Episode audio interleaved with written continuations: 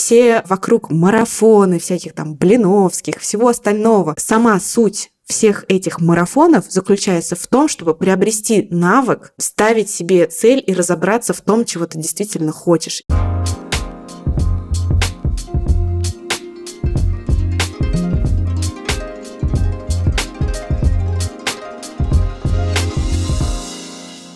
Всем привет! Признаюсь, я взяла большую паузу в прошлом году, нам всем нужно было адаптироваться как минимум, и туда уходило много энергии. Ну и, как часто бывает, словила производственную травму – выгорание. Как говорится, спортсмены работают телом и ногами, рвут связки, получают растяжение, а айтишники работают головой и выгорают. Ну или едут кукухой. Благо, кукуха пока у меня на месте, но время прийти в себя нужно было, и вот я снова с вами. Сегодня выпуск необычный. Сегодня я впервые после выпуска на YouTube с Женей Шевцовым по фану, мы поменялись там с ним местами, я взяла у него интервью. А, сегодня совершенно особенный для меня момент. Я пишу подкаст с гостем, и гость у меня тоже особенный. Тоже человечек из IT, совершенно невероятной работоспособности, мне не дадут соврать все мои коллеги, кто тоже с ней работает. Алена, привет! Расскажи, пожалуйста, о себе. Кем ты работаешь, что делаешь? Привет, Маш. Очень рада быть сегодня здесь. А, спасибо за эту возможность. А, для меня это тоже один из первых опытов, когда я пишу подкаст, и дальше я думаю, что я буду тоже развиваться в этом направлении. В IT я уже 10 лет, а, больше даже, чем 10 лет. И интересно, что моя карьера началась не совсем в IT. Я отучилась на программиста и прошла практику на заводе, и меня позвали туда работать инженером-программистом. Нормальное начало. Да. Завода.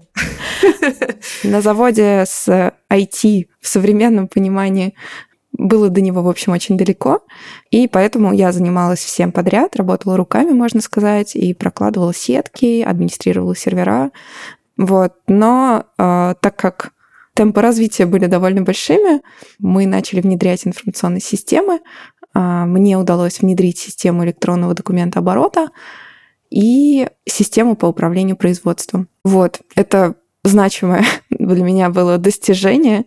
Но это, это звучит уже мощно. На заводе работало на тот момент полторы тысячи человек. И это было классно, классный опыт, но довольно сложный, потому что возрастная категория пользователей не так легко поддается а, влиянию новых систем и автоматизации в целом наверное. Ну да, еще и 10 лет назад это было еще тяжелее, чем сейчас, потому что сейчас у ребят, наверное, все-таки легче это все идет, и у взрослого поколения тоже полегче, потому что они становятся более опытными в своей обычной жизни с телефонами, с компьютерами. У меня даже мама сейчас уже более-менее плюс-минус прям супер уверенная такой пользователь ПК. Круто. И, соответственно, после завода ты пошла дальше куда? Дальше я еще на некоторое время осталась на заводе. Я думаю, важно сказать про этот опыт. Я занималась бережливым производством. А, у нас был отдел. Mm. Я возглавила лин-лабораторию, где мы автоматизировали именно больше производственные участки а, в плане описания бизнес-процессов и поиска узких мест и расшивания их а, именно с помощью оптимизации тех процессов, которые были в отделах. Получив этот опыт, я подумала, что стоит двигаться дальше, и пошла в компанию Birth Group. Там мы э, встретились как раз с Машей, я занималась, э, можно сказать, э, что это техом. Мы делали продукты электронный колледж, электронная школа, электронный детский сад, электронное дополнительное образование, и в конце был проект учебных центров для РЖД. Вот, я работала в качестве менеджера продукта, менеджера нескольких продуктов. А, у меня была команда, разраб... несколько команд разработки, несколько аналитиков, которые помогали мне детализировать требования. А, наверное, так. И затем я переехала в Москву, и в Москве решила попробовать что-то новое. Получается, в довольно большой компании Bars Group я уже работала и решила пойти в маленький стартап, а, который занимался классной технологией. Я до сих пор так думаю. Стартап iLet, я пришла туда, когда там работало 12 человек, сейчас там работает почти 100 человек. И я пришла бизнес-аналитиком, сейчас я продукт-оунер. Наверное, можно перейти к тому, что чем же занимается продукт-менеджер, бизнес-аналитик и продукт-оунер, в чем между ними разница. И Что вообще это такое? Да, давай поговорим, потому что на самом деле очень интересно. Не только, когда дизайнер рассказывает только о дизайне, кажется, что только дизайнеры создают какие-то продукты. На самом деле за этим всем стоит очень большая команда, и возглавляет это все обычно как раз продукт-менеджеры. И как бы с этой стороны посмотреть на процессы очень интересно. На процессы, на коммуникацию, на вообще все, что в этом плане связано. Давай поговорим, что же делает продукт-менеджер, и тем более продукт-оунер. Кстати, чем они между собой отличаются? Продукт-менеджер отвечает за полный цикл разработки. То есть, например, есть консалтинговые компании, а, которые делают под заказ а, какие-то системы или какие-то фичи. А, в этом случае обычно не всегда заботятся о качестве жизни пользователей. То есть они разрабатывают что-то по техническому заданию, Разные бывают подходы, но не осуществляется интервьюирование пользователя, не осуществляется э, уточнение процессов, не всегда формируется представление о том, как это будет работать в жизни. Продуктовый же подход, он предполагает, что ты думаешь о конечном пользователе. То есть ты стараешься сделать его жизнь лучше, и за счет этого твой продукт становится лучше. То есть, когда все хорошо работает, работает сарафанное радио, все хотят это использовать. И продуктовый подход, он заключается в том, чтобы собирать метрики, а, проводить пользовательские интервью, а, так называемый КСДФ, понимать, а, что нужно твоему пользователю, и делать не как можно больше фич, а делать то, что закрывает боли, которые действительно есть у пользователя. Ну, фактически думать головой клиента, понимать целиком полностью весь его бизнес, фактически стать э, с ним на равном в части экспертизы того, что он делает тоже в том числе. Говорить с ним на одном языке, это очень важно. Вот э, просто вставлю свой маленький кусочек своего опыта, когда я попала в Айлет. Для меня было очень тяжело действительно понять бизнес нашего клиента. Просто въехать, на самом деле, в терминологию, в зависимости одного показателя от другого, как это вообще работает на всех уровнях. И действительно мне потребовалось там несколько месяцев для того, чтобы просто сказать, что я теперь уверенно понимаю, что вот как это верхнеуровнево все работает. А если говорить с твоей позиции, наверняка там верхнего уровня вообще будет недостаточно. Там нужно будет, наверное, вообще окунуться. Глубоководное смело, погружение. Да, на несколько десятков туда метров в глубину. Это однозначно. Ты спросила, в чем разница между продукт-менеджером и продукт-оунером. Обычно продукт-менеджер, он отвечает за один конкретный продукт и закрывает конкретные боли в нем. А, у нас сейчас есть продуктовая линейка. А, я в целом отвечаю за нее, то есть больше ответственность. И сейчас я больше иду в бизнес. То есть если в Group, например, я контролировала разработку, то есть я общалась с пользователями, понимала, что им нужно, и делала так, чтобы моя команда это выполняла и контролировала результат на всех этапах. То есть, что все требования разработаны, что все протестировано, все готово, все выпущено в нужное время и передано пользователям. Сейчас же я концентрируюсь больше на том, чтобы понять, как компания будет выходить на новые рынки, какие там есть когорты пользователей, какие целевые аудитории, как нам правильно сформировать уникальное торговое предложение. И уже только когда у нас есть уверенность в том, что вот эта штука взлетит, и есть первые клиенты, мы начинаем разрабатывать фичи, и здесь я больше делегирую уже эту часть. У меня есть технические менеджеры. Да, но тем не менее ты все равно выполняешь на всех уровнях, можешь подстраховать любого техмена, любого вообще человека, мне кажется, в компании. Просто я не знаю никого без преувеличения в компании, кто знал бы больше о продукте, чем ты, потому что и со стороны разработки, и со стороны бизнеса, и со стороны каких-то требований, и со стороны каких-то вообще просто элементарно какие-то даже маркетинговые материалы в виде видео, ты спроси тебя, ты помнишь, на какой минуте, что там где происходит. И это действительно феноменально. Честно говоря, моя команда тоже восхищается. Они просто в шоке, как у тебя вообще это получается. На самом деле, вот мне кажется, это действительно будет интересно, потому что вот у тебя есть, работает память, ты можешь все процессы знать, что где происходит, ты можешь подхватить в любой момент, в любое время дня и ночи. Колоссальная работоспособность. Ты можешь вообще как как-то подоткрыть занавес вот этой работоспособности секрет. Мне самой лично интересно, потому что у меня так, например, память не работает, что мне нужно действительно там какое-то время, чтобы вспоминать, что я там делала месяц назад. Ну, мне кажется, ты тоже преувеличиваешь, если честно. Но... Ну вот на моем опыте, сколько бы раз мы с тобой не общались вот по рабочим вопросам, ты просто сразу почти в момент въезжаешь в мой вопрос, да в любой вопрос вообще в целом, не только мой, и у нас происходит какой-то действительно очень понятный, калорийный, результативный разговор. Вот это прям действительно круто. Я стараюсь э, сохранять контекст, то есть, получается, После каждой встречи, которая у меня происходит, я выделяю время на то, чтобы анализировать то, что произошло за день, а, а в день происходит очень много встреч. То есть у меня да. Я сейчас стараюсь это поменять, и это, наверное, очень важно. Сейчас расскажу сначала, как я работаю, а потом расскажу, почему я так работаю, наверное, сейчас. Не так давно я пришла к такой концепции, то есть после каждой встречи я накидываю либо на доске в Миро, либо где-то в заметках, что же произошло.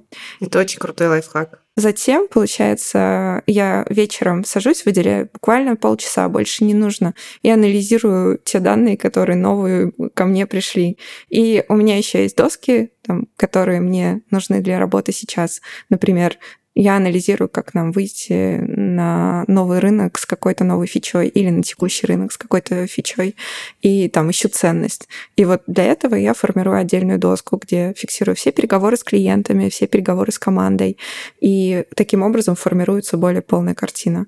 Наверное, стоит еще сказать, что в детстве с бабушкой мы учили стихи. Я думаю, что с памяти надо сказать ей Слушай, спасибо. Вот, да, это очень хорошая штука. Прям сейчас у меня такой звоночек, знаешь, в голове такой, так, срочно моим детям нужно начать учить стихи, если они хотят иметь... Ну, действительно, память — это то, что мы утрачиваем. Я сейчас занимаюсь тем, что я изучаю чуть глубже когнитивные функции мозга, и действительно, после определенного возраста у нас в постоянном режиме снижается возможность запоминать лучше какие-то вещи. Поэтому чем больше мы тренируем мозг, это как, наверное, в тренажерном зале, тем лучше, начиная с самого детства. Но здесь еще есть не очень хорошая сторона, то есть нужно отдыхать. В любом случае, если ты высыпаешься, если у тебя есть достаточно физической активности, э, если yeah. ты переключаешься, то у тебя голова лучше работает. Это правда. Мне кажется, что здесь нет ничего нового, но тем не менее базовые вещи, э, которые приводят тебя к базовому состоянию. Наверное, кстати, здесь стоит сделать отсылку. У любого человека есть базовое состояние. Это то состояние, когда ты хорошо себя чувствуешь. И вот если ты в базовом состоянии, как сейчас модно говорить, в ресурсе, то ты можешь сдвинуть горы. А если ты э, устал, то не факт, что все запланированное сбудется, и надо докладывать вот этот 50-процентный, 30-процентный какой-то гэп, что те цели, к которым ты стремишься сейчас прийти, они могут не исполниться из-за того, что, не знаю, у тебя сейчас ребенок пошел в школу, у тебя сейчас, не знаю, там была травма ноги, и теперь какое-то время тебя физическая боль отвлекает от фокусировки каких-то рабочих задачах. Или ты дополнительно начал какое-то новое изучение какого-то нового для себя, новой сферы. Например, я проходила курсы по UX-дизайну. Ну, то есть я понимала, что мой ресурс уходит туда и я не могу там на 150% как обычно делать свою работу. И вот здесь надо а делать себе скидку. 150, ты знаешь, вот, ну, давай так скажем, это действительно не у всех э, есть даже вот темперамент такой, чтобы и усидчивость, чтобы реально вот работать настолько, насколько со всех сторон кажется, что вот все вроде справляются, а у меня там не получается, да, и кажется, что я делаю очень мало. На самом деле очень много еще зависит от э, темперамента человека. И вот ты говоришь, и базовое состояние, и темперамент вместе. И плюс еще ко всему люди не понимают, Gewalt многие, что такое базовое состояние вообще, что такое быть в ресурсе. Люди просто настолько... У нас вот э, прошло наше детство, наша учеба, школа и все остальное в состоянии на результат, ну, цель результат.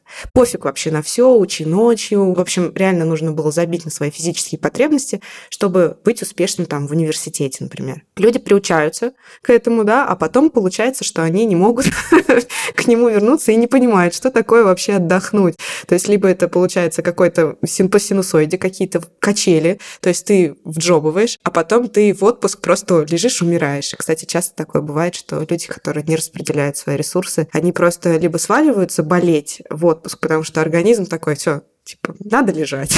Просто все. Лежать, ложить можно только с температурой. Вот ложись, дорогой.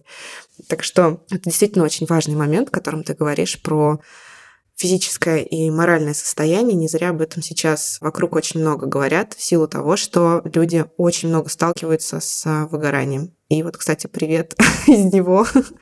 вот, э, у меня в целом просто чисто эмоционально, наверное, оно возникло не в плане того, что я там перерабатывала, потому что вот нужно еще находить и эмоциональный баланс, и физический, все в целом. У меня здесь есть очень хороший рецепт. Вот это то, о чем я хотела раньше сказать. Я не так давно начала это применять, но это действительно работает. Надо ставить на первое место свои задачи и убирать то, что забирает время. Что я имею в виду? Как продукт-менеджеру ко мне приходят, как продукт-оунеру, ко мне приходит вся компания. Ко мне приходит техническая поддержка, Точно. разработчики, дизайнеры, customer success менеджеры, project менеджеры, внедрение. Маркетинг. И они приходят с разными вопросами, которые нужно решить. Если я целый день отвечаю на их вопросы, я не делаю свои задачи. Если я не делаю свои задачи, компания не двигается вперед. Мы не выпускаем новые фичи, мы не выходим на новые рынки, мы не увеличиваем прибыль. И Поэтому сейчас я приоритизирую. То есть я каждый день выписываю, какие важные именно мои задачи я должна сделать. В первую очередь фокусируюсь на них. И это связано, наверное, с удаленным форматом работы.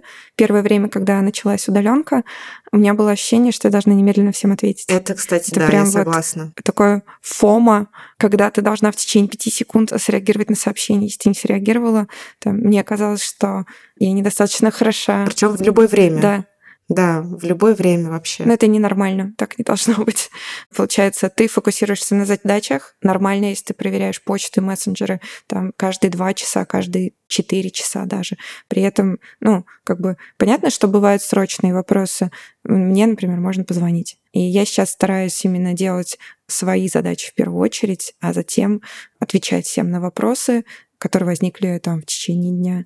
И это работает. Получается, что успех — это прям реально тайм-менеджмент, приоритизация. То есть мне вообще в голову пришли сразу ну, парочка книг, самые популярные в виде джедайских техник, которые, ну, прям реально ее всем, всем советую, потому что очень простая, легко написанная, как можно вообще своим временем управлять. Это можешь как-то, ну, не знаю, ты это какую-то методику где-то прочитала, или ты сама к ней пришла, что вот так это работает, чтобы, например, порекомендовать? Я вообще думаю, что любая методика, она не работает работает как есть. Тебе в любом случае придется ее адаптировать. Ну, это да. А, то есть я читала это много раз, но сработало это когда я решила, что все так больше не может продолжаться, ты не можешь там сидеть круглосуточно за работой, у тебя есть семья, тебе нужно чем-то еще заниматься, хватит. То есть нужно, наверное, поставить себя на первое место, понять, что себя нужно ценить.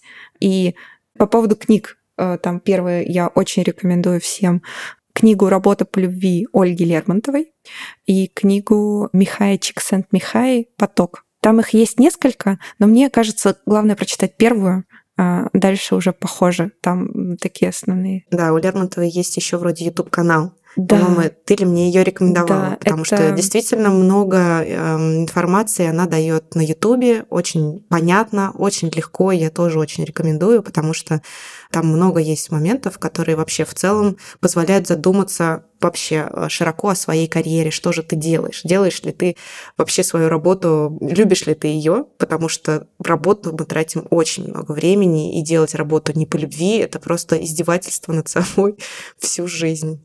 Если честно, это прям реально... Я когда посмотрела, я очень внимательно еще проанализировала все, что я тоже делаю в своей жизни, и подумала, что порядка 50% надо отрезать того, что можно не делать потому что это не приносит удовольствия. Офигеть настолько, чтобы влюбиться в свою работу. Вот примерно так можно ознаменовать ее канал, поэтому не сочтите за рекламу, но очень рекомендую. Несмотря на то, что мы говорим про продукт менеджмент про продуктовый подход, карьера — это действительно очень важная часть нашей жизни, и здесь тоже можно применить продуктовый подход. Здесь э, нужно самому себе ответить на вопрос, а что для меня важно. А вообще, там, моя работа — это прийти, отсидеть там, сколько-то часов и уйти. И каждый понедельник вводит меня в состояние стресса, и я вообще, там, не знаю, ненавижу то, что я делаю. Или у меня есть какие-то задачи, которые мне нравятся, и какие-то задачи, которые мне не нравятся. Что можно сделать, чтобы тех задач, которые мне нравятся, было больше, а те задачи, которые мне не нравятся, можно было бы кому-то делегировать, потому что мы все очень разные, и то, что не нравится одному, очень нравится другому. Это однозначно. И таким mm-hmm. образом, да, э, в концепции вин-вин каждый выигрывает и приходит к тому, что работа приносит удовольствие. Еще один момент, который тоже очень важно, наверное, сказать, что работа — это не какая-то благодарность компании, которая взяла тебя на работу, это твоя жизнь. Ты тратишь свой ресурс на то, чтобы приносить какую-то пользу. И вот здесь очень важно понимать, что это концепция партнерства. Ты вкладываешь время, а это самое там дорогое, что у нас есть, и силы, и компания отвечает тебе деньгами и возможностями и еще чем-то, о чем вы с ней договорились. То есть... Да, это очень, кстати, момент важный про договорились. Ага. И вот здесь нужно примерно понимать, чего ты хочешь, а, что компания может дать тебе на этом этапе карьеры, не всегда это деньги. Иногда, например, для резюме очень хорошо поработать в какой-нибудь крупной компании, там, Фанк или из крупнейших российских компаний или других вообще компаний, которые именно могут дать себе следующий шаг в твоей лестнице. Какую-то основу, бейсмент, понимание процессов. И правильно выбрав компанию, ты получаешь уже половину успеха.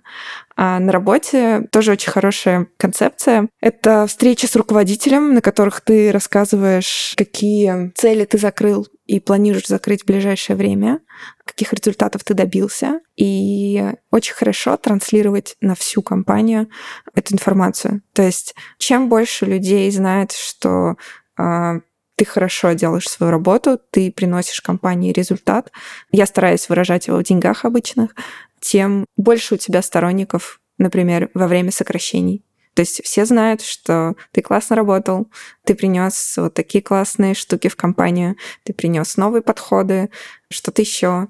И вот именно шерить свои результаты — это крутая практика, которая один на один позволяет донести их до руководителя — и с помощью массовых встреч, там, тем, кому это интересно, каких-то регулярных митингов, это позволяет донести их до всей компании.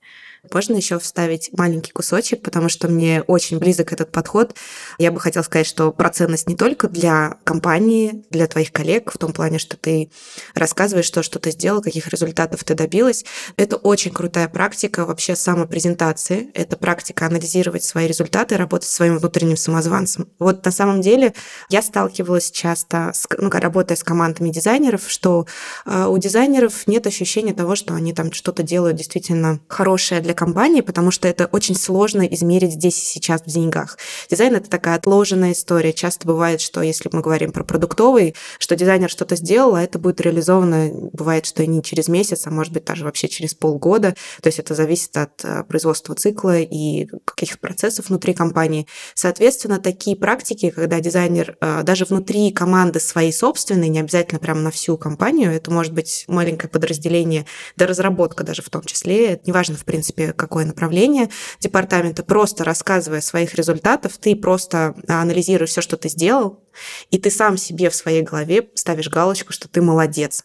Это очень круто для самомотивации, потому что ты уже начинаешь работать не только на то, чтобы тебя кто-то похвалил, но еще и чтобы ты сам себе отметил, похвалил, и в будущем это очень круто также сказывается на каких-то процессах собеседований и все остальное. То есть тебе легко рассказать о том, что ты, какой профит ты принес в компании, в которой ты работал. Я здесь э, еще немного не соглашусь, наверное, э, в плане того, что дизайнерам сложно, ну, на мой взгляд, может быть, там у тебя другое мнение, мы можем подискутировать. А, Давай. Что дизайнерам сложно доказать свою ценность в денежном выражении. Когда ты меняешь пользовательский опыт, ты убираешь лишние клики, ты оптимизируешь, например, флоу настолько, что твой пользователь делал одну операцию, скажем, полчаса, а теперь делает 10 минут.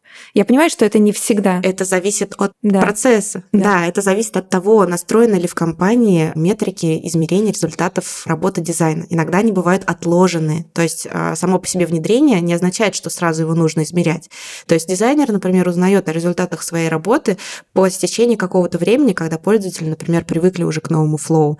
А что говорить, например, про графического дизайнера? У него работа прямо здесь и сейчас и ничего, кроме того, что там кому-то нравится, а кому-то не нравится, как результата, ну вот именно даже в денежном эквиваленте его сейчас не измеришь. Это скорее там капитализация бренда, она будет там в каком-то дальнейшей перспективе.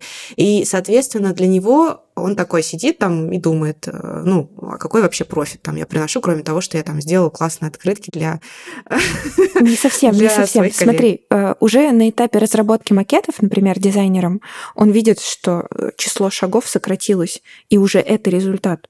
Понимаешь, ты предлагаешь новое видение процесса, которое точно будет эффективнее это сразу можно фиксировать. Да, оно будет эффективнее, но оно не, не анализируется в голове. Я говорю о том, что анализировать это да, и презентовать это, это своей команде, это полезно.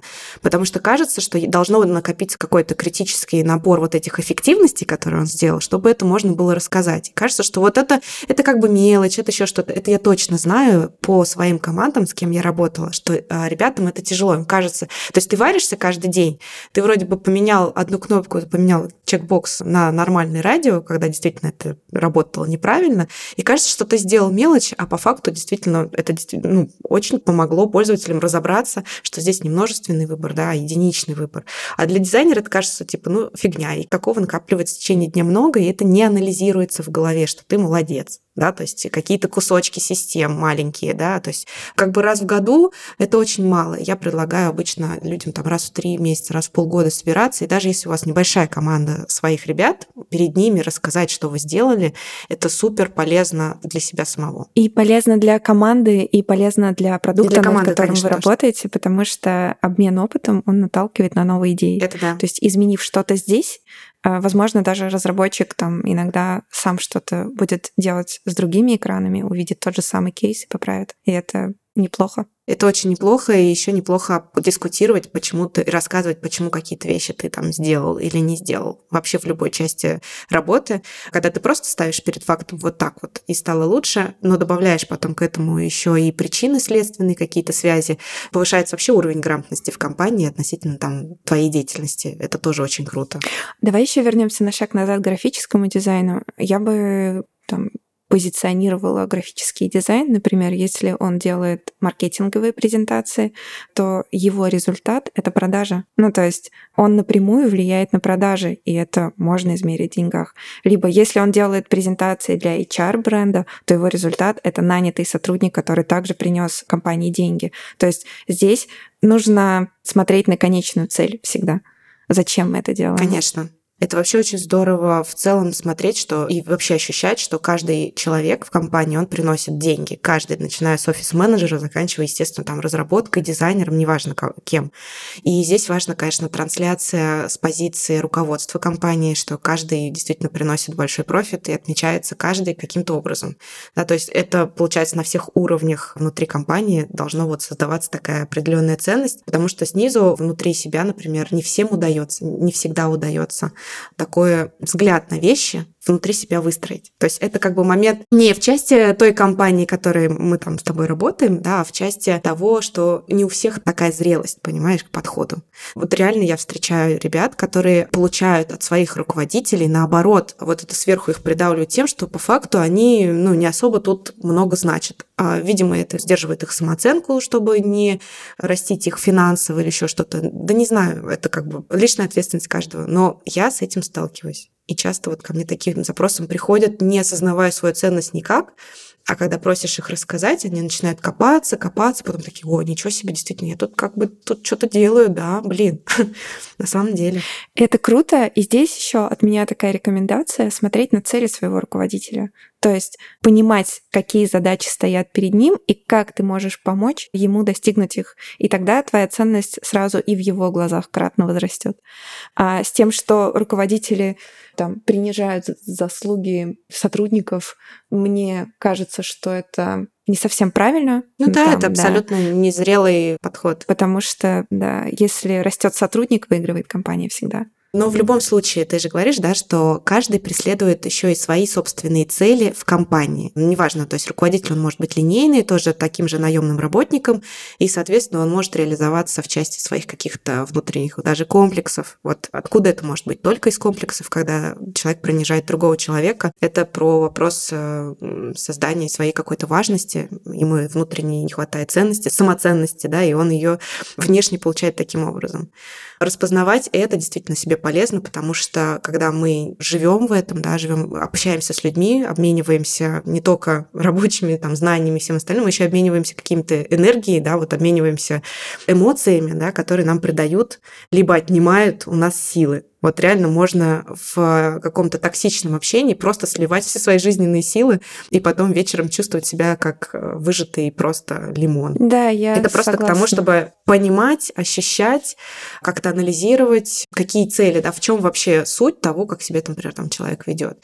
Если говорить про там компанию iLet, да, естественно, здесь более здоровая атмосфера в плане там того, что понять э, цели все, и дается возможность человеку развиваться, дается, сейчас будет минутка рекламы, да, ну, в целом просто хочется сказать, что если атмосфера здоровая, то, естественно, все растут и все нацелены на то, чтобы вместе достигать каких-то вершин, да, и вместе грести в одну сторону. Я вообще всем рекомендую уходить из нездоровой атмосферы, потому что точно в мире есть компании, где работают хорошие люди, и однозначно развивать нетворкинг. То есть, например, ты собрался куда куда-то устроиться, ты понимаешь, что тебе там будет интересно, напиши человеку, который уже там работает в LinkedIn. Обычно люди отвечают, я так делаю. В плане... Я тоже так делаю. Да, узнать, а как вообще и чаще а всего а можно люди ли как отвечают, попасть? Да, правду. Или просто искренне письмо написать, что вот я очень, там, меня очень вдохновляет работа вот в этой вашей компании, меня очень вдохновляет, я очень хотел бы поработать, а что мне нужно для этого сделать? И какое-то, может быть, даже сопроводительное резюме, если оно есть, там подготовить его заранее. Вот. А в целом можно, в принципе, затереть за жизнь, это тоже норм.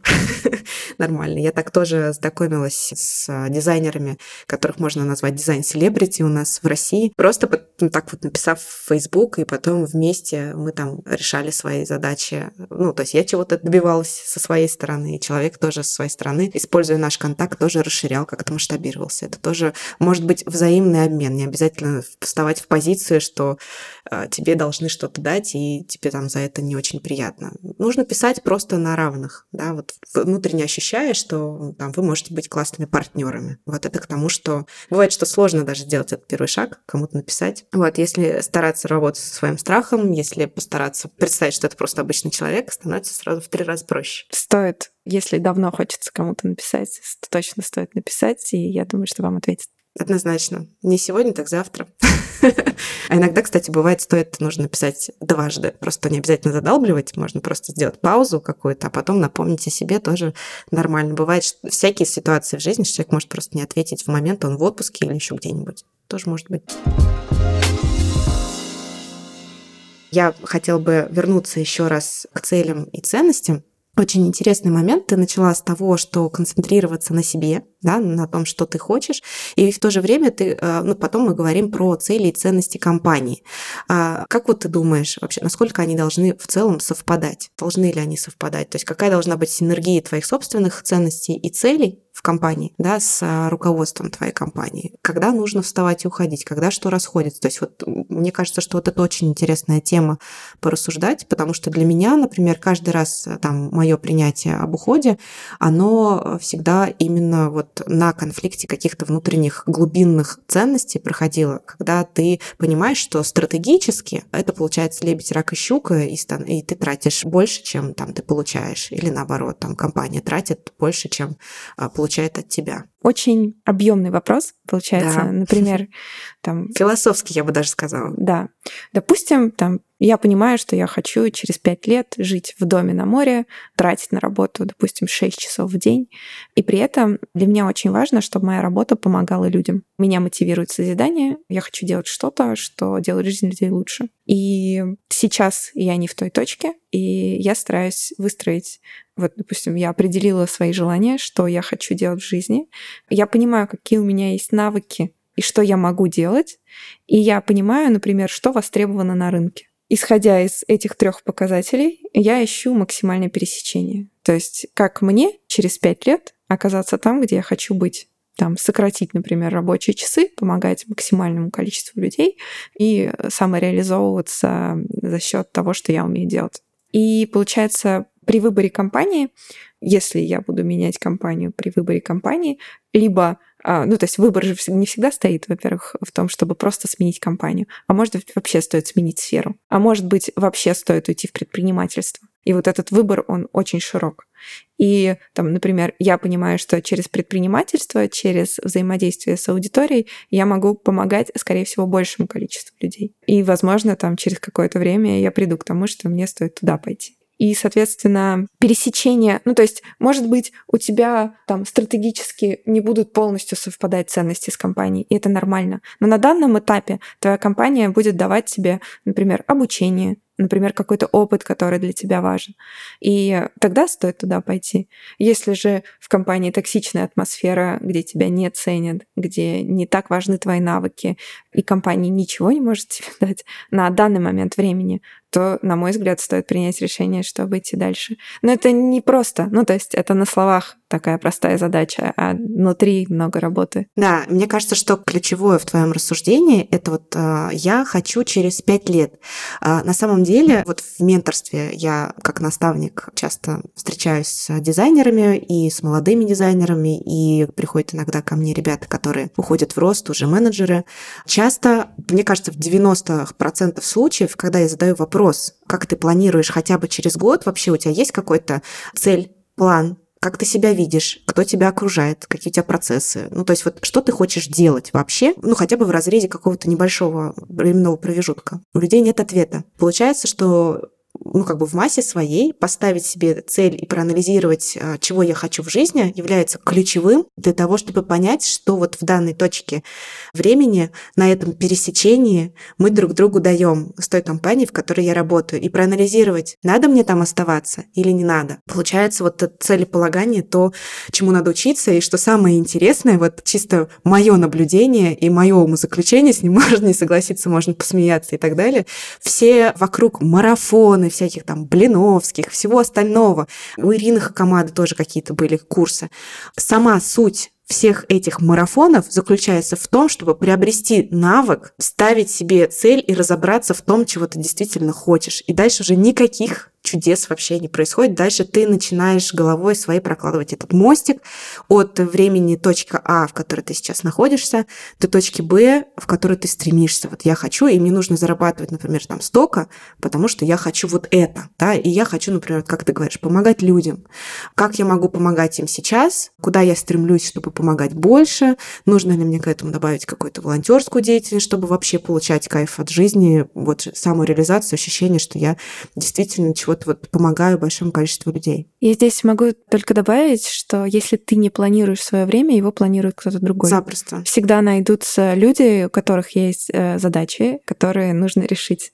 И если у тебя нет э, своего плана, то есть, что тебе нужно сделать на этой неделе, что тебе нужно сделать в этом месяце, что тебе нужно сделать в этом году, то твоей жизнью управляешь не ты. И это очень грустно. Да звучит как секрет на миллион, который просто-просто как, как, не знаю, как орех вообще. Просто планирование, цель, понимание того, что тебе действительно хочется, не бояться пробовать, возможно, менять. Вот страх менять, это действительно он большой, прям вот он всеобъемлющий такой. Надо просто делать. Если ты э, делаешь одно простое действие, ну, то есть тут тоже очень классная и очень простая штука.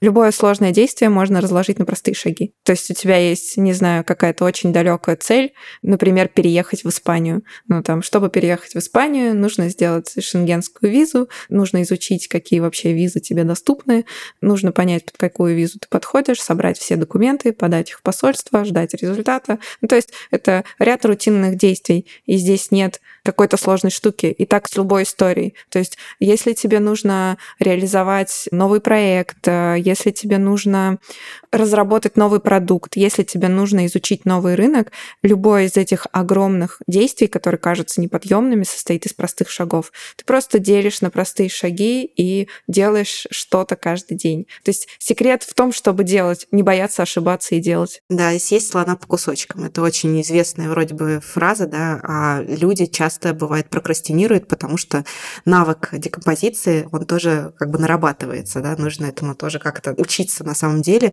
И это то, вот чему бы я на самом деле учила в школе не тому, что иногда учат. А, искусство презентации, искусство а, работы в команде, искусство действительно делать сложную задачу и разделять ее на маленькие подзадачки, чтобы их можно было спокойно реализовать одна за другой, потому что не бывает а, такого, что хоп, сразу и у тебя там получился продукт. Нет, такого не существует. Расскажи, пожалуйста, вот еще один у меня есть такой вопрос. Мы так немножко его затронули по поводу там целей, да, вот по поводу того, что через пять лет дом у моря, все дела. Кажется, что действительно пять лет это вроде много и мало в то же время, да, и когда мы анализируем, чего бы мы хотели, нам кажется, что мы этого вообще не сможем. Нам кажется, что не хватает знаний. Как вот ты в своей деятельности эти знания себе нарабатываешь. Вот э, классный кейс просто хочу привести. Слушатели не знают, не в курсе. Буквально, наверное, год назад, да, ты вообще не разговаривала особо по-английски. А сейчас ты просто ведешь такие сложнейшие переговоры по поводу бизнеса, используя там сложнейшую терминологию, уже общаясь, да, не говоря прям, ну, не вот прям говоря как нейтив, да, но все равно у тебя совершенно нету никакого барьера уже общения с людьми, хотя до этого я прекрасно помню, как достаточно сложно для тебя это было. Расскажи про какой-то вот навык быстрого какого-то развития вот в таких вопросах. Я понимаю, что мне нужно в долгосроке. Ну, то есть, там, я не знаю, сейчас я, например, понимаю, что это английский. Это английский в контексте моей профессии. Как можно быстро заговорить? Говорите с человеком на другом языке как-то. То есть просто делать нет никакого другого секрета. То есть я занималась три раза в неделю с одним преподавателем, когда там мы перестали друг другу соответствовать, я поменяла преподавателя, и там сейчас пришла к тому, что я прохожу именно специализированный продуктовый курс по английскому, где есть и русскоязычный преподаватель, который дает, возвращает к базе, и native спикеры, с которыми можно именно поговорить о своей профессии. И так в любом деле, если я понимаю, что мне не хватает каких-то навыков, я делаю что-то, чтобы они появились. То есть вообще тут, наверное, важно сказать, что можно все сделать самому. То есть я могла бы также зубрить слова каждый день сама, не прибегая к каким-то преподавателям. Но, на мой взгляд, э, если ты хочешь идти быстрее, то стоит привлекать специалистов, которые тебе помогут. То есть здесь Понятно, что можно заговорить на английском там с каким-то произношением и самому. Но если ты привлечешь стороннего специалиста, который этим занимается, то ты заговоришь намного быстрее, потому что он даст тебе технику, даст тебе свой опыт, и так можно быстрее прийти к результату. Аналогично, наверное, мне очень нравится сейчас концепция менторства в плане того, что человек, который уже прошел тот путь, который ты сейчас проходишь, может поделиться с тобой своим опытом, прямо сейчас и дать тебе ответы на те вопросы, которые для тебя являются сложнейшей загадкой. Да, и не тратить время в курсе. Вот чаще всего в курсе 80% информации для тебя это вода потому что, скорее всего, у тебя уже есть какой-то свой собственный опыт, который, в принципе, тебе не нужно повторять. И в менторстве ты можешь задать более четкие вопросы, понятные конкретно для тебя, и разобрать свой конкретный кейс. И получить за меньшее количество времени гораздо более полезную инфу. Я тоже поддерживаю, сама тоже обращаюсь часто к более зрелым менторам, по своим вопросам. И, кстати, вот маленький-маленький совет еще, вот пока мы не убежали от английского языка, это просто для меня было даже не то, что открытием. Мне раньше казалось, что нужен там преподаватель какого-то уровня, это очень дорого, это все очень, ну, то есть именно вот native, да. Но потом меня просто осенило, когда вопрос стоит в снятии блоков и просто начать говорить, а, можно обратиться к студентам, которые массово учатся у нас в городах России. То есть их очень много. Вот даже в той же самой Казани у нас просто десятки тысяч а, иностранных студентов, которые, кстати, а, тоже очень за подработку, они размещают свои объявления в различных агрегаторах, можно найти и совершенно недорого подтянуть, э, либо просто вот реально снять блоки, начать общаться хоть как-то для того, чтобы вот включить свой мозг в другую сторону. То есть иногда нужно повернуть шестеренки. Это чисто маленький такой советик для тех, кто не может вот этот блок снять. Здесь еще классно вступать в сообщество по интересам. Да, а, да, да. И, да. например, э, там по дизайну можно найти сообщество на Фейсбуке, в LinkedIn, где-то еще, и там практиковать переписку. Я расскажу еще интересный опыт, который не совсем релевантен рабочим задачам.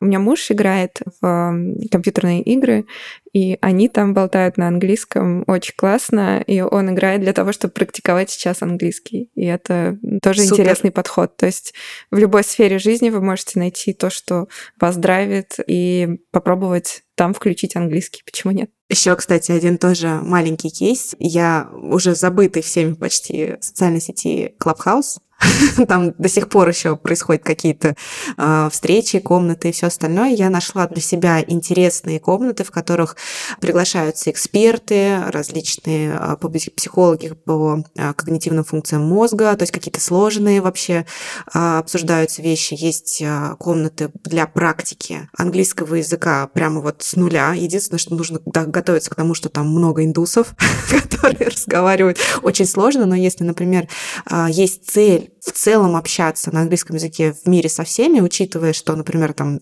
индусов действительно очень много и везде, и в компаниях интернациональных встречается просто на каждом шагу, то в целом и их понимать тоже классно. Вот, можно и даже так пообщаться. То есть инструментов для изучения языка много. Еще надо не бояться, надо просто говорить. Да, это тоже вот, вот как раз про блок. Фактор. Мне кажется, что самое главное, это вот э, если есть внутренний блок, то здесь э, лучше найти кого-то прямо в городе у себя и чисто вот по-человечески, когда ты один на один с человеком, не онлайн, нигде, то есть тебе проще там даже на пальце как-то объясниться. Студенты вообще в этом плане классно подходят.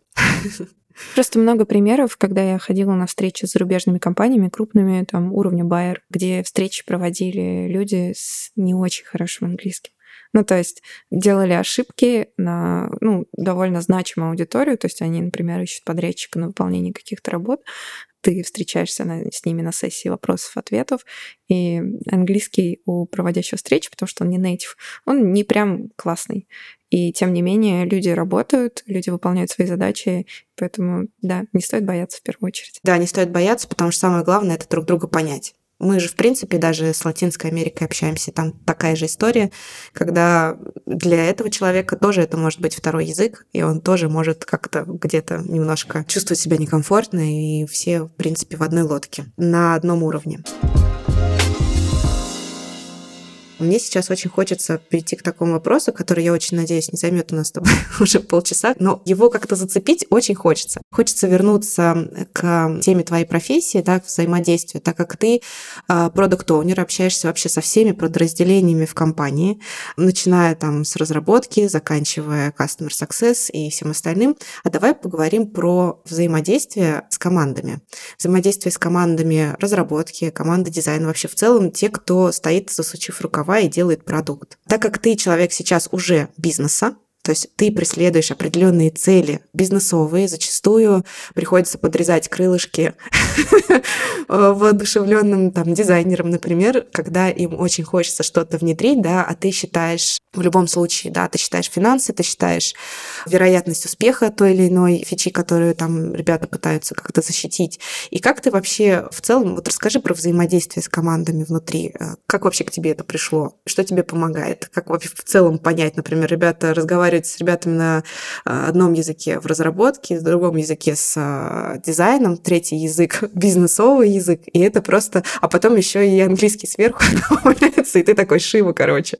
Да, то есть у тебя какие-то прям подсвечиваются лампочки в головном мозге. Ну, вообще, как, например, у нас сейчас компания это работает, мы видим какую-то новую идею, которая может быть в первую очередь там, неважно, где возникла идея, идея может возникнуть не на рынке, а внутри команды. То есть и дизайн, и разработка, и тестирование, и другие члены команды могут предложить что-то новое Соответственно, это новое. Нужно узнать вообще, насколько это нужно клиентам. То есть моя сейчас задача в первую очередь не делать то, что не нужно клиентам, не усложнять продукт. То есть это первое, наверное. Второе, появилась идея, мы сходили к нашим текущим клиентам, я сходила к нашим текущим клиентам, я сходила в сейлс-команду, там, к бизнес-девелопмент менеджерам в регионах, то есть я поняла, какой у меня возможный рынок, так как э, мы работаем в B2B сегменте, э, мне не очень доступны инструменты стандартного тестирования гипотез.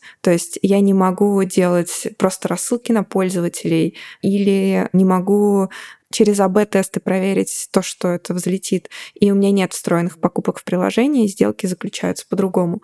И поэтому я с помощью коммуникации с текущими клиентами, потенциальными клиентами sales команды выясняю потенциальный спрос. И обычно делаю первые продажи. То есть стараюсь сделать это довольно сложно, но это самая хорошая концепция, которая может быть. Только после этого, получая какой-то концепт, который мы уже в презентациях или еще как-то продали, мы переходим к команде разработки, которая дизайна в первую очередь, затем разработки и тестирования. То есть я прихожу с теми презентациями. Чаще всего даже раньше. На этапе идеи я прихожу в дизайн, дизайн рисует мне макеты, мы с ними их валидируем, делаем хорошими, вставляем в презентации, продаем макеты. Затем дорабатываем макеты по фидбэку и уже с этими макетами идем в разработку. Что я имею в виду? Мы описываем технической команде, всей технической команде, как это будет работать. То есть обычно с макетами. Там мы хотим, не знаю, сделать какой-нибудь новый суперпоиск, не знаю, я фантазирую, вот, э, потому что это принесет на компании такие-то возможности, и там к нему есть такие-то требования. Сейчас я не погружаюсь в технические детали. Что я имею в виду? Я иду в технического лида группы разработки. Это могут быть разные команды. Это может быть фронт, бэк или мобильная разработка. И я вгружаю в них интерфейсы и бизнес-логику. Ребята сами продумывают внутренние решения. Мне важно только, чтобы это техническое решение отвечало там, масштабам того, как мы это будем использовать. Далее, получается, сейчас там тоже в нашей компании везде по-разному устроено так, что дизайнеры отрабатывают, они передают те макеты, которые они отрисовали в разработку. То есть у нас проходит общая встреча, где дизайнер рассказывает, как это будет работать. Если нужно, я дополняю по бизнес-логике. А техническая команда прорабатывает техническое решение. Дизайнер описывает э, все, что должно быть сделано в Confluence. А техническая команда описывает все, что должно быть сделано. Ну, они сразу задачи ставят. Там сейчас Confluence не переносится, но можно тоже в Confluence это писать. А Confluence — это типа штука, в которой мы ведем всю документацию, но я думаю, что аудитория, в принципе, знакома с этим инструментом Atlassian. Далее, получается, происходит оценка, сколько мы будем делать ту или иную фичу, укладываемся ли мы в те сроки, которые нужны нам для продажи, можем ли мы что-то убрать, чтобы сделать быстрее. То есть то, вот о чем ты говоришь. А обычно дизайнеры предлагают какие-то классные, красивые анимации, какие-то классные, красивые дополнительные штуки в интерфейсе, от которых на первых этапах мы обычно отказываемся, потому что, чтобы показать рабочее решение, не всегда нужна вот эта сверху красота.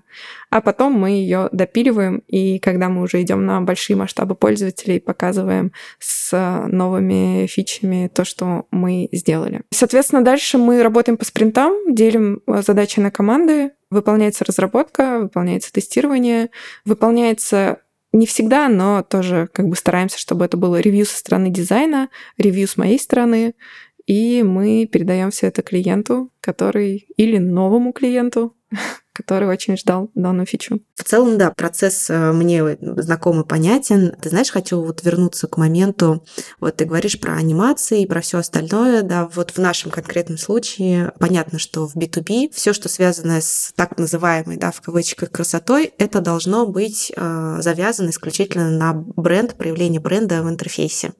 И здесь вот получается такой момент, э, некоторые дискуссии, потому что бренд в интерфейсе, его в целом там посчитать, искать релевантно или нет, очень сложно.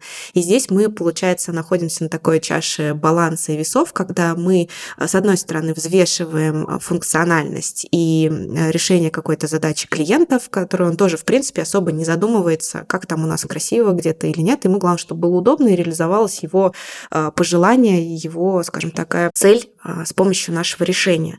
И, соответственно, красота и вот все остальное – это скорее с точки зрения ценности самой компании для себя самой в части создания какого-то определенного образа своего да, в глазах, не в глазах, в сознании пользователей, конечных пользователей, и в дальнейшем, возможно, для продаж да, то есть это может быть тоже какой-то ценностью в момент, когда ты сталкиваешься с клиентом, для которого это может быть важно. И какой у меня вопрос? Вот в целом, если подвести такой не то чтобы итог, а просто вот немножко чуть шире посмотреть на все, что мы с тобой сегодня обсуждали, все всегда упирается в коммуникацию и договоренности между подразделениями, договоренности между членами команды. И вот если говорить с командой дизайна, как с твоей стороны, вот э, ты как продукт-менеджер и продукт-оунер, например, понимая, что если, например, дизайнер ищет внутри вдохновение и бренд, проявление брендов а, решение для него это важно, потому что для него это еще и собственное вдохновение и так далее, но приходится это постоянно резать. Как э, с твоей стороны вот э, работать с командами дизайна, чтобы они не теряли вот эту мотивацию и какую-то творческую жилку, потому что она в целом должна быть у них в жизни хоть какая-то, да, то есть, ну, что-то все равно такое вдохновляющее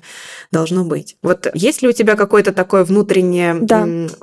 как сказать, подготовка или план, или какой-то вот методика, по которой ты общаешься с творческими людьми? Ну, прям методики общения с творческими людьми, наверное, нет. А, но взаимодействие в команде, да. Любое решение, его можно сделать более сложным технически и более простым технически, если мы говорим о решениях бренда. И я никогда не режу то, что легко сделать технически. То есть то, что добавляет визуальной ценности, эстетики, проявление компании и не занимает там значительного ресурса в моей картине мира, оно всегда остается. Дизайнеры берите на заметку, что если вам хочется привнести красоту, всегда отталкивайтесь от того, насколько это легко сделать. Может быть, даже иногда стоит сначала проконсультироваться с разработкой, прежде чем пойти к продукт-оунеру и сказать, вот, вот, вот так вот будет, и это займет там три часа. Вот тогда точно прокатит. Это, наверное, первое. А второе, тут, наверное, это общий комментарий по взаимодействию с командой, когда ты Руководитель у нас, я не совсем руковожу командой, я больше отвечаю за продукт в целом, но тем не менее во-первых, я очень ценю, когда команда приходит с идеями. Это супер классно, и я даю потрясающую обратную связь всегда. В плане я хвалю людей за то, что они нашли в себе смелость придумать что-то новое, прийти с этим, не постеснялись.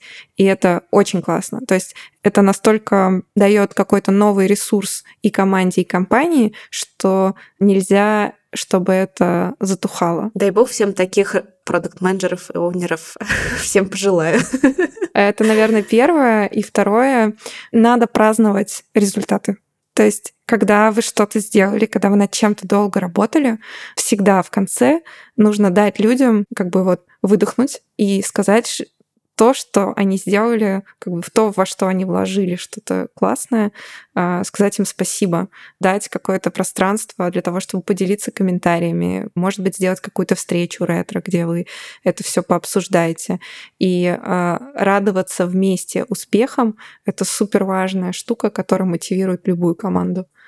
А, вот, наверное, такие это, это, это очень круто. И на этой ноте я очень тебе благодарна. Я хочу тебе сказать спасибо, что ты пришла, и мы сегодня с тобой так круто поговорили.